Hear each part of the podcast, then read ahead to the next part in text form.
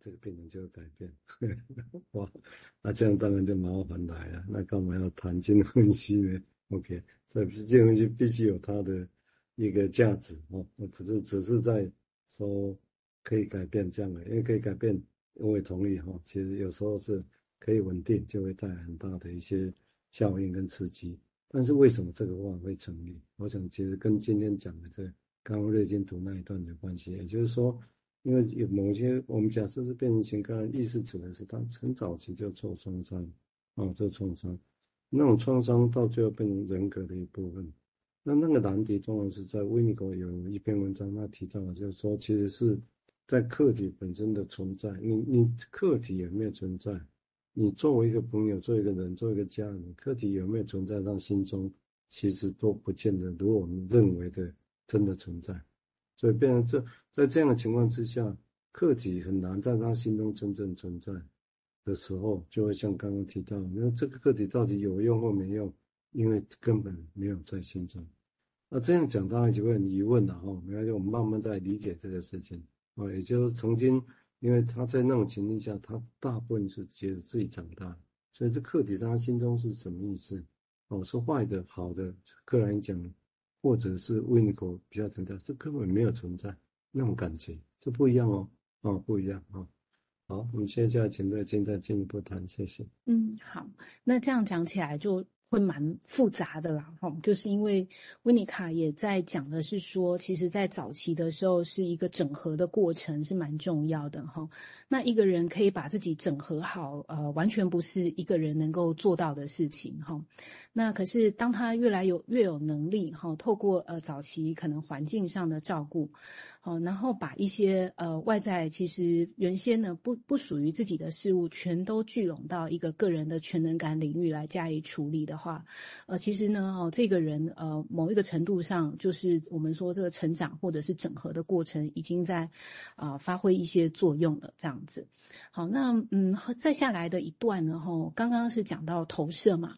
那啊，维尼卡要继续论述，提出一个悖论，就是说，但是婴儿环境中的好坏呢，哈，事实上呢，哈，并不是一种投射啦，哦，我们都知道那个有一个真实的好的啊照顾者存在，哈，跟一个没有功能的、没有办法发挥功能，我们不能把它视为这种投射，是说真实的哦关系跟照顾跟成长有一些很重要的东西，啊，就在这个真实的关系里面啊是很需要的，好，所以他说。呃，如果呃个体的这个婴儿呢，要健康的发展呢，哈，呃，如果如果说他是健康的发展的话，哈，他到后面可以甚至都可以感觉到说这些东西是投射啦。当我们意识到投射，我们比较能够去处理嘛。可是事实上并不是这样子哈，我们会发现说，嗯。嗯，这种所谓的这种呃，这个好坏的事实，这这件事情没有办法被否认，而且确实呢，哈，存在于一个很早期的婴儿期里面。好，那。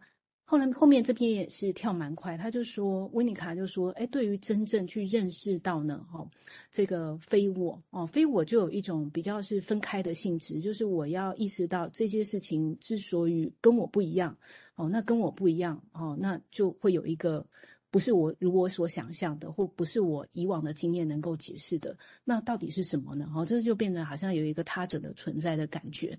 好，那他说，哎，这一种它是一个智力上的问题，哈，这种认知上是一个很重要的发展，情感上也是。好，它其实啊、取决于个体的一种成熟度，还有一个复杂性，哈，去意识到啊、这个非我的存在的这件事情。嗯，所以这个。嗯，也可以说，这个某一个程度上呢，其实好像有一种讲起来，好像提供一个环境，前面好像听得懂，可是越讲越有一一些东西在发生在内在的时候，会有一种好复杂跟很庞大，也听开始有一种听不太懂的感觉，这样子哈。那呃，这个。维尼卡他甚至有说到说，他开始在早期有去分析关于忧郁跟绿病这件事情哈，在精神分析上的一个啊、理论性的扩展哈，他就说，哎，我们去想想忧郁跟绿病哦，与绿病绿病来说，就好像有内在总是有一些东西让我感觉很不安哦。那这些东西呢，发生在我的身体里面，我我对我对于我身体上的一些感受哈，哪里痛还是那里怎么了？好，这些东西很不安。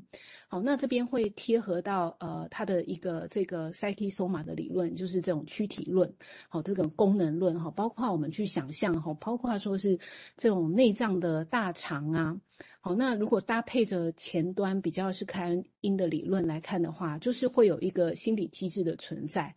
好，这种大肠跟我身体里面有东西在攻击我，好，这种想象是怎么来的？哦，是什么东西被被内射进来，以及被投射出去？好，这边就有一个心理机制的存在了。好，所以这一些包括吸收，好，什么东西在我里面被我吸收进来，跟什么东西呢？哈。被我排泄出去，哦，类似像这样子，有点身心功能的混合在一起的想象，也都把分析师卷入了这种恨跟攻击的研究里面。好像这些东西呢，哈，在情感上的表表现上呢，是一种内在精神现实所产生的结果。好，就好像说，哎，为什么忧郁？哈，为什么会感觉呢？哦，有有不好的东西在我的身体里面，我要一直做检查。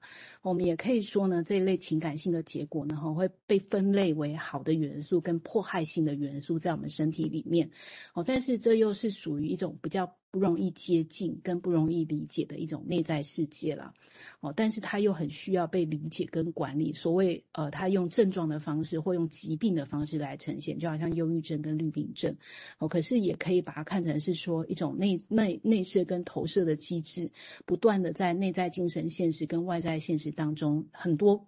的重叠跟交换，哈，那形成呢，呃，个体呢对外在世界感知的一种面向的存在，哦，那我想这个也可以解稍微去说明说刚刚讲到的这个啊、这种呃边缘性人格，哇，为什么他看待世界的方式，然后会有一种没有办法很确定，或者是好像我们有的人他他他呃人格瓦解的时候，其实觉得很多东西没有办法是真实的，就假假的。哦关系也是假假，包括他自己身体上的感受也都是假假的。好，先停在这边。对啊，为什么？就虽然是假假的，但是又会真实的破坏它，这才是难题啊！好像那毕竟确立啊，那假假的怎么会是这样？那我先就这个地方来谈两个主要的课题，一个是开始提到所谓的投射跟环境之间的关系，嗯，另外一个在谈刚刚提到利病啊，这个。可能怎么样的想，或者跟这些所谓的人格者之间的关联性？那投射这个当然就会有他当初在维克莱因当年的一个背景下了。我想这个地方就会涉及到，就是说所有外面的事情是不是都是投射的结果？那包括说作为治疗者，作为朋友，那那这样的话，意思是，他因为要强调哈，又回到那个时代，克莱因来讲，他是。他某种程度是的确是天才哈，所以他把小孩子的自主性就拉得很高。小孩子拉得很高的时候，婴儿自主性拉得很高的时候，就意味着所有的事情都是婴儿自己本身的投射，各种本能的投射是这样的啊，尤其是他着重死亡本能、破坏本能的投射。那这样当然就会带来一个问题，就是说，如果都是当事者投射，那外面是怎么回事？外面重不重要？他也没有说外面不重要，因为外面如果没有给奶水，就是 bad，就这样啊。但是就又就停在这里啊，所以重复的只是强调小孩子本身的投射。那这个大概在精神分析史上会带来怎么样的争议？大家可能也可以想一下，每个人的学会论点不太一样啊。有些人就会疑问一个问题，就是说，那到底这个世界难道真的就只有疫情，没有真实的关系，没有真实的其他的事情吗？哦？但是也的确有人克莱因的重要的学重要学生之一 Betty Joseph，哦，他就写了一本书叫 Total Situation，也就是所有情况都是疫情。OK，他可以这么样想，哦，但这个地方就是叫疫情的意思都是投射的，到底真实的东西是什么？真实客体存不存在？它用什么方式存在？难道真的只是投投射吗？哦，这个东西会扩散成这么大的命题哦。那另外，当然，裂变这个议题本身会值得来细想。就这个到现在其实怎么讲，还是很难，还是超难的哦。那这个东西在经验的累积，我觉得可能还现在都还，我觉得还真的理理解跟出问题还蛮遥远的。坦白讲，我觉得是这样。